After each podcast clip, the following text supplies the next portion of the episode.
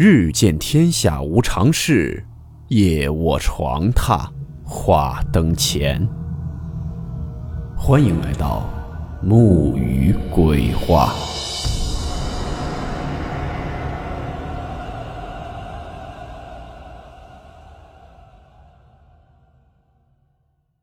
大家好，我是木鱼。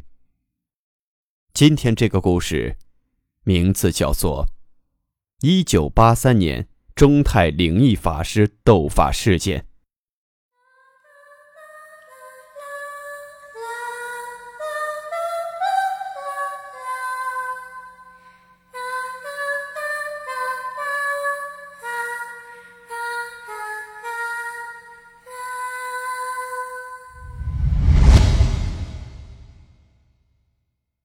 温馨提示：本故事还有未经证实的情节和本人的主观推测，部分内容超出普遍认知。如感到太过冲击自己的主观认知，请大家当做故事理性收听。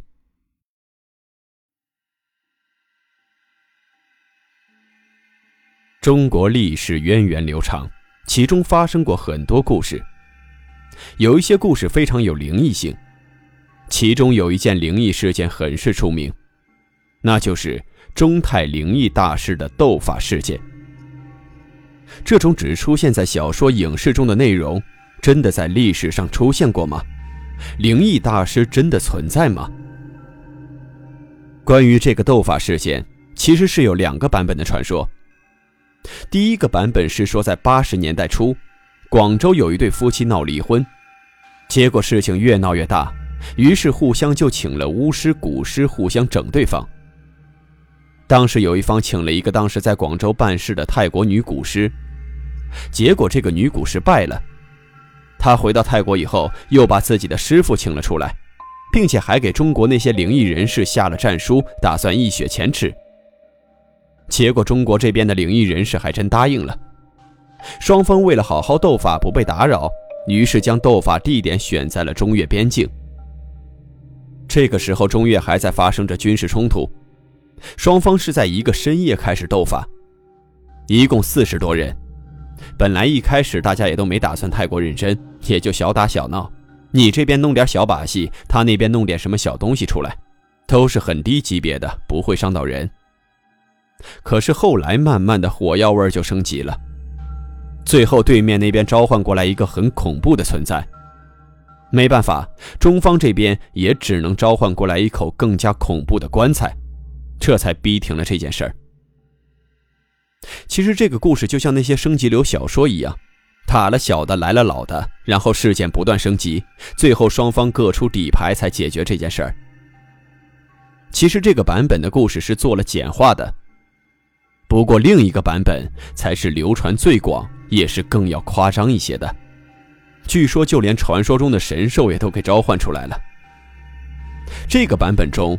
中泰斗法的起源是跟中越冲突有关的。在一九八三年的对越战争中，有着一段鲜为人知的中泰灵异大师斗法的事件。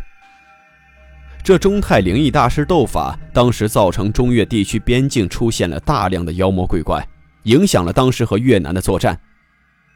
知道这件事的人已经不多了。其实了解军事的朋友们都知道。战场上是经常出现稀奇古怪的事情的。不过当年战场上出现妖精这件事儿，的确是离奇的很。当时据说也有很多战士吓得得了精神病，被送到后方医院医治。后来这些事儿还成了军方的机密。在我军和越军的亮山战役中，万恶的越军军队丧心病狂地使用了化学武器，想要打乱我军攻击分队作战队形。以利其防御火力对我攻击分队进行杀伤我军的有生力量，逼迫我军戴上防毒面具，以达到消耗我军体力，妨碍其战术机动。而且还有一小部分零星散乱的资料表明，当时越军不只使用了化学武器，其中还有活性生物武器，也就是各种妖怪。在那个年代，越南的降头、巫术什么的也都是在尖峰时期。而国内则刚好相反，越军所使用的生物妖怪武器，实际危害程度远超化学武器，而且对我军士气也产生了较大的不良影响。一九七九年年初，当时的越南军队在中越边境上不停地挑起事端，不断地蚕食中国边境领土，欺负我国公民。于是，中国决定对越南全国发动自卫反击战。对越反击战自一九七九年二月十七日开战以来，东线人民解放军各部队叠经苦战，穿插东西，会攻高平，缠斗同登，虽付出了重大牺牲，但攻坚必克。至二月二十五日，已经到达了亮山的位置，已形成威逼亮山之势。亮山不仅是越北的交通枢纽，更是越南首都河内的屏障门户。要知道，在历史上，越南一直都是中国的附庸国，只要越南在边境作乱造反，王朝的军队就会直接打下谅山，越南国王就会自动投降，可见亮山的重要性。所以，我国军队对亮山是志在必得。此次中国军队只要拿下亮山，便可一马平川，直指河内。二月二十七日凌晨，中国对越自卫反击军队对亮山展开总攻。解放军五十五军受命分攻亮山两侧的扣马山、八外山、四幺七高地。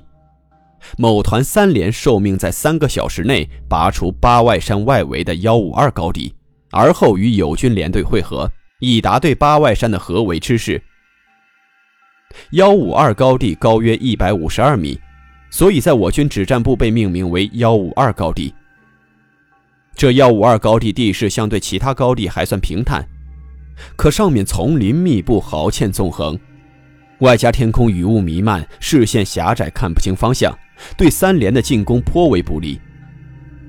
三连在向幺五二高地进行冲击时，越军进行了炮火拦阻射击，其中夹进了多发刺激性毒气炮弹。占据第一道堑壕，准备向第二道堑壕发起冲击时，越军又投掷了毒烟手榴弹。爆炸产生的白烟让许多战士无法睁开眼睛。也幸亏战前中国军队对越军化学武器有了一定的了解和认知，将实战中对越军化学武器的防护提到了战前准备中的重要环节，并加以落实，所以战力也并未受到太大损耗。经过一番激战后，三连攻下第二道壕堑之后便暂作休整，接着便向越军的第三道壕堑发起猛烈冲击。守在第三道壕堑上的越军见三连攻击势猛，似乎心中生怯，草草打了几枪后，便往高地上退去。三连将士士气高涨，想要一鼓作气冲上高地。可没想在这时候，冲到最前头的几个士兵，眼看就要冲到第三条壕堑时，不见中枪，却纷纷倒了下去。之后冲上去的几个士兵也是同样不声不响地倒了下去。后面的士兵见状，赶紧俯下身子，紧张和悲愤的同时，却又有几分疑惑，因为这第三道壕堑的越军士兵早就撤了个干净，而且他们并未看到前面几个倒下去的战友有中枪的迹象。三连连长张世贵叫士兵们戴上防毒面具，又怕树林里隐蔽处有敌兵埋伏。便让投弹标兵对第三道壕堑前后一些能够隐藏人迹的树木进行可疑目标定点清除。在确定了万无一失后，张世贵又发出了攻击命令，士兵们也嚎叫着冲了上去。可当战士们快冲到第三道壕堑时，又纷纷倒了下去，像中了魔法一般，那倒下去的士兵一声不吭，生死不知。这一过程中也没有听到任何的枪声。张世贵一见不对，赶紧叫停士兵，让他们原地埋伏等待。他觉得定是越军使用了什么特别厉害的化学武器，连防毒面具都无法抵挡。他拨通了营部的电话，请求营里的防化兵前来支援。过了几分钟之后，营部里派来了三个防化士兵。一个喷火兵，一个防化侦测兵，还有一个是防化医务兵。他们赶到现场之后，侦测兵先是进行了侦查，却发现现场并无什么毒气遗留。于是那名防化医务兵准备先救回一个士兵来看看伤势情况。可那名防化医务兵刚赶到最近那名士兵边上，却也毫无征兆的一头倒了下去，再无任何动静。后面的战士们不由面面相觑，心中竟不约而同的起过一丝恐惧。之后，喷火兵对第三道壕堑周边进行了覆盖性喷火，一时间火焰滔天，火焰让壕堑周围再无任何可掩藏人迹的地方。张世贵又命令两个士兵潜伏过去，可那两个士兵刚越过防化医务兵倒下的地方，也是一头栽倒下去。这一下，张世贵可真着急了，他可是在营长面前立下了军令状，要在三个小时内拿下幺五二高地，还要为前面那些倒下去的战士们担心，而现在他却束手无策。第三道壕堑已经被烧成了一片荒芜。看上去没有任何的杀机，可在士兵眼里却如同魔鬼一张大口，随时可能吞噬掉生命。张世贵无奈之下，只好又拨通了营部的电话。营长听到后，把张世贵是大骂了一通。不过，在听到张世贵描述了现场具体情形后，终是冷静了下来，说要向团部报告请求支援，叫张世贵暂时等待。这张世贵只好和三连的士兵们等在原地，心中却备受煎熬，为前面那些毫无动静的战友担心，也焦急于被这样莫名其妙的阻在这里，离三个小时时限也越来越近。连里一些士兵小声嘟囔着说：“这越南兵是不是用了什么妖法，勾了前面几个战士的魂儿？”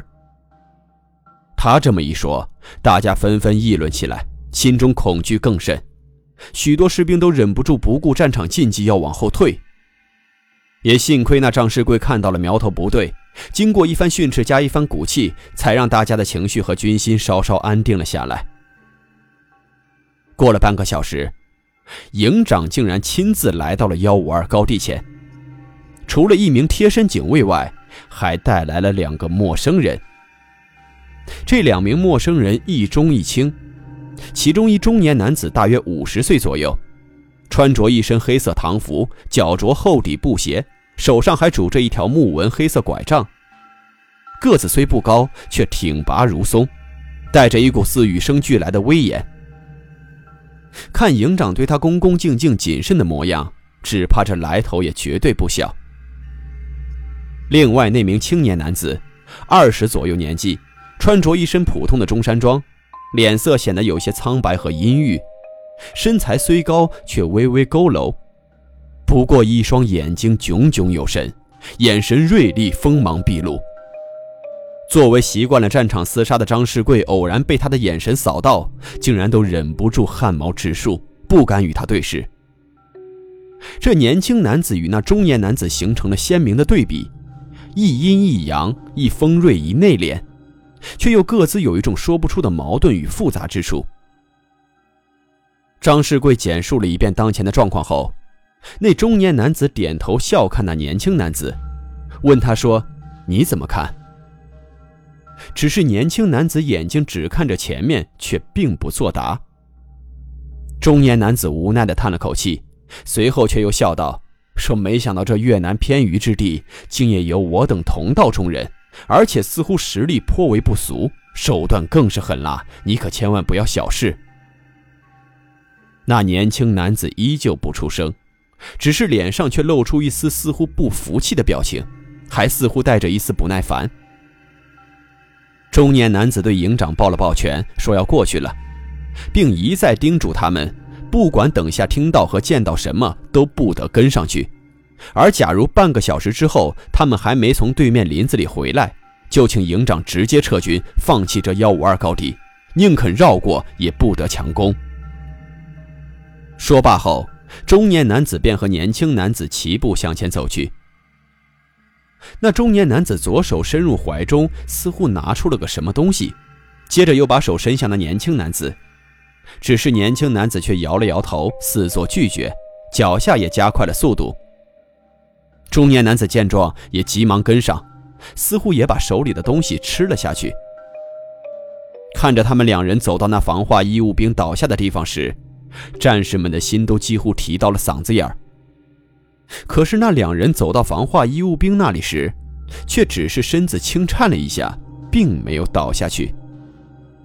两人半俯下身子看了看那防化医务兵，接着两个人几乎同时抬头对视了一眼，而后又转过身看了看防化义务兵旁边的那个战士，接着便一路慢慢看了过去，却都没怎么停留，也没有碰那些倒下去的战士。张世贵见这两人没事，本来还想将那些倒下的战士救回，却被营长给制止了。张世贵不服，那营长却说：“你这是胡闹。”他们没事难道我们就一定会没事了吗？给我乖乖待着。这个时候，那两人已经越过了第三道壕堑，又继续的向前走去。不过，他们越往前走，脚步是越来越慢。走到了那没被火焰蔓延到的山林边缘，他们几乎是每走一步就要停下来歇一歇。最后，他们终于还是走进了山林里，很快就不见了踪影。两人进了山林后，依旧是一片寂静。那两人也似乎就此消失了一般，迟迟不见一点回音和动静。时间一点点过去，很快就要到半个小时了，战士们也有些焦急起来。就在营长考虑是不是该撤军还是强攻上去时，突然，前面山林里传来了一声闷哼。闷哼之后，又是一声惨叫，叫声凄厉无比，带着无尽的恐惧和绝望。站在这边的营长和张世贵等一众战士也都听到了叫声，不由得都打了一个冷战。那叫声有如勾魂一般，似乎一下子将人带到了幽冥地狱之中。不过，那惨叫之声很快就戛然而止。似乎叫声的主人突然被掐住了脖子一般，山林那边也重新陷入了死寂。正在担心进去的两个人是否陷入了危险，是否需要派人侦查一下时，山林里走出了两个人影，正是先前进去的那两个男子。只是走出来的两人却是互相搀扶着，或者说是由那名年轻男子搀扶着中年男子。那中年男子已不复先前的俊朗和精神，双目紧闭，面如死灰。虽然身上没见什么伤口，人却似乎陷入了昏迷之中，整个身子几乎都是瘫在年轻男子身上的。不过那年轻男子似乎倒无大碍，他看上去瘦瘦弱弱，力气却是颇大，这样扶着中年男子快步走了回来。到了营长跟前后，他对营长点了点头，也不说话。便扶着中年男子准备离去。张世贵早就等急了，大喊了一声：“先救人！”准备和三连士兵一起冲上去。年轻男子刚跨出几步，却突然转头冷冷地喝道：“说别救了，他们都死了。”战士们愣在了原地，眼里除了疑惑，也带着惊诧。等反应过来后，便化成了无尽的悲痛和愤怒。年轻男子继续向下走去，悠悠地丢下了一句：“说他们早死了，最好不要碰他们，就地掩埋吧。还有树林里也有两具尸体，你们更不能碰，用火直接烧掉。”战士们冲进壕堑后，果真如年轻男子所说，先前那些倒下去的战士都已气绝，脸色乌黑，只是身上却不见一点伤痕。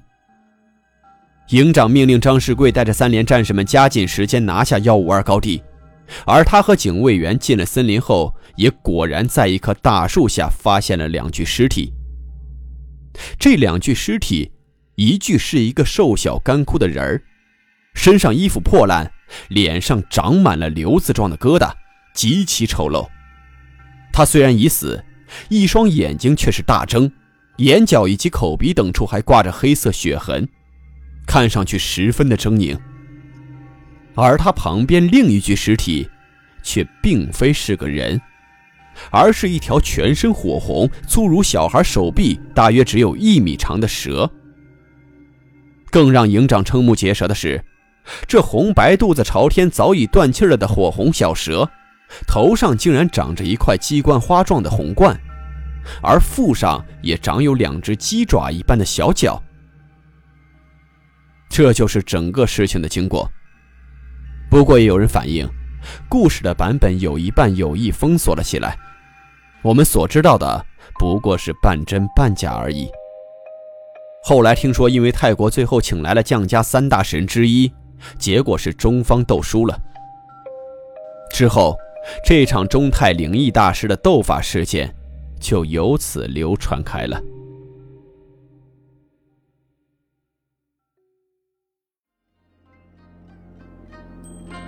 好了，我们今天的故事到此结束，祝您好梦，我们明晚见。